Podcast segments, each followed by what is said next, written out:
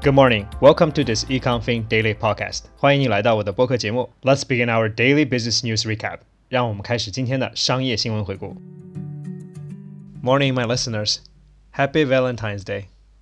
Personally, I'm not a holiday person. I think holidays have become a commercial subject rather a social gathering. 现在的节日呢都过于商业化了。Both Valentine's Day and Christmas will be on top of that list. So today, let's take a look at how the market treats the Valentine's Day. 今天我们了解一下有关节日被商业化的新闻。Maybe we can resist these ideas and bring back our holiday and make them about a connection, relationships, and the real joy. So here are the news stories for today. The first story is from Barron's. Valentine's Day could be a 23.9 billion gift to restaurants and retailers. Cupid arrow could hit gold.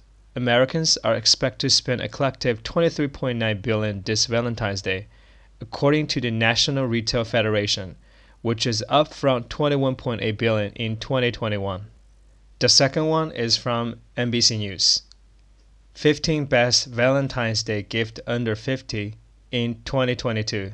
This year's Valentine's Day is expected to reach its second highest spending number on record, according to the National Retail Federation.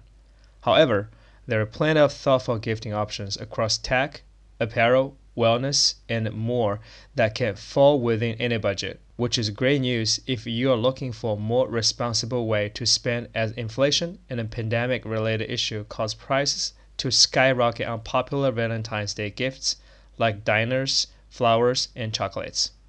The third one is from online media Mint Lounge. Why not celebrate yourself this Valentine's Day? 14 February is good excuse to show yourself some extra love as well. If you're done buying presents for your loved ones, here are some luxury gift ideas to pamper yourself. The fourth one is from Australian Broker.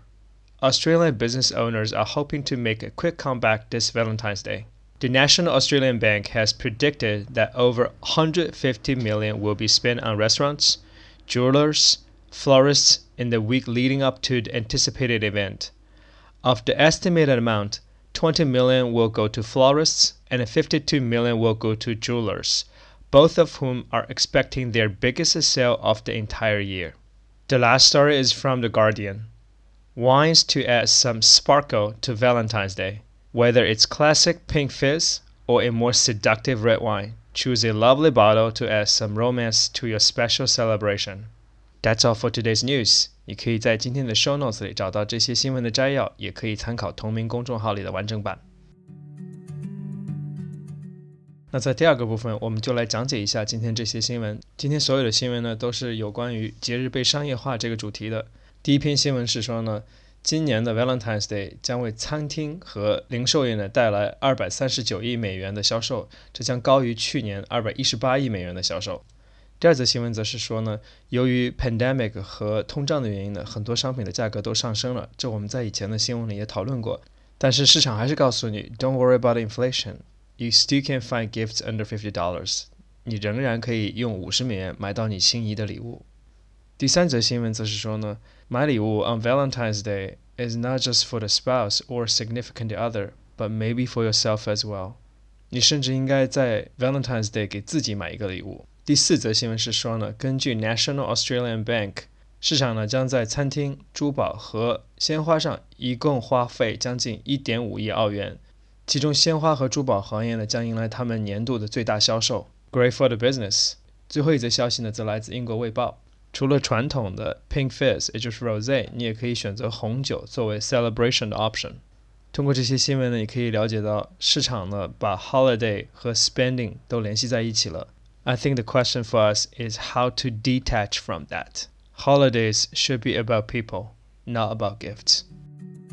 在最后一个部分呢，我们来看一下今天一些主要的单词。第一篇新闻呢要注意的词是 Cupid，Cupid，它的英文解释是 the god of desire, erotic love, attraction and affection，也就是丘比特的意思。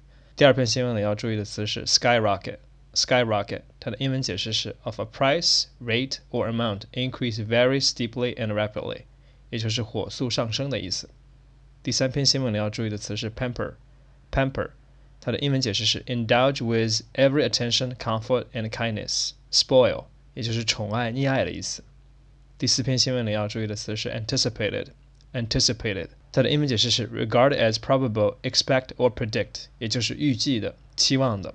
最后一篇新闻里要注意的词是 seductive，seductive，它的英文解释是 tempting and attractive，enticing， 也就是诱人的。希望这些解释能帮助你更好理解前面的新闻。That's all for today's program. Thank you for listening, and I will see you tomorrow.